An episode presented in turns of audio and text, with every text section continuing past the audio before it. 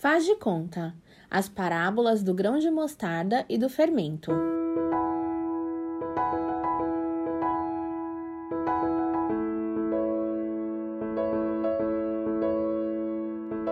O faz de conta de hoje é um exemplo sobre o crescimento do reino de Deus. Vamos ler em Lucas, capítulo 13, versos 18 a 21, os símbolos usados por Jesus. Então Jesus perguntou: Com que se parece o reino de Deus? Com que o compararei? É como um grão de mostarda que um homem semeou em sua horta. Ele cresceu e se tornou uma árvore, e as aves do céu fizeram ninhos em seus ramos. Mais uma vez, ele perguntou: Com que compararei o reino de Deus? É como fermento que uma mulher mistura com uma grande quantidade de farinha, e toda a massa ficou fermentada. Nessa história, Jesus explica a respeito do crescimento do reino de Deus. Naquela época e ainda hoje, é fácil compreender a ideia principal. Não sei se você conhece uma planta de mostarda, mas dentre todas as sementes semeadas numa horta, a semente de mostarda era geralmente a menor de todas. Pensar em um homem semeando em sua horta era algo comum. Contudo, em seu estágio adulto, a pequena semente se tornava a maior das plantas da horta. Ela atingia o tamanho de uma árvore, com no mínimo 3 metros de altura e podendo alcançar até 5 metros.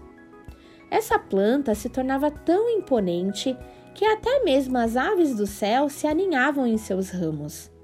Principalmente no outono, quando os ramos estão mais consistentes, Várias espécies de aves preferem a planta da mostarda para fazerem seus ninhos, pois, além de se protegerem das tempestades ou do calor do sol, elas encontram alimento nas pequenas sementes presentes nas vagens. Através desse exemplo, Jesus nos mostra que, apesar de parecer insignificante, um grão de mostarda tem potencial para grandes feitos como se tornar uma planta robusta que protege até os passarinhos. É interessante pensar que muitas vezes nos deparamos com ideias erradas a respeito do reino de Deus. Nos aproximamos mais de interpretações que defendem um Deus mágico, capaz de realizar todos os nossos desejos, tipo um gênio da lâmpada, e um Jesus popstar, que, almejando fama e sucesso, faz de tudo para nos agradar. Ao comparar o reino de Deus com um grão de mostarda, Jesus nos mostra o quão longe dessas definições sua missão estava e está. Grandes realizações podem começar com pequenas e humildes iniciativas.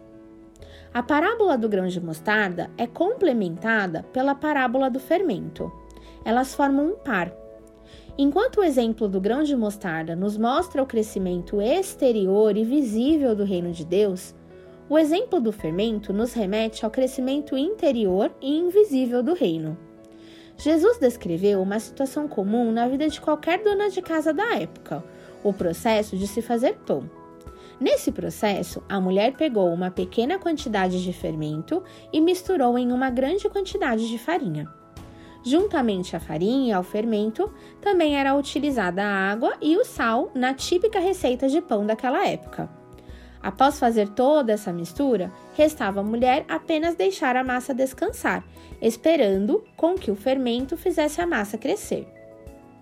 Tanto nas sementes de mostarda quanto na receita de pão, há a parte que coube ao homem e à mulher, e a parte que cabe ao agir de Deus. Na nossa vida também é assim. Temos nossos compromissos e responsabilidades, mas confiar que Deus agirá faz toda a diferença. Na verdade, deixar Deus agir, trabalhar e transformar. Assim como bastou ao homem plantar e cuidar da semente, e à mulher misturar os ingredientes da massa e esperar, assim também devemos fazer.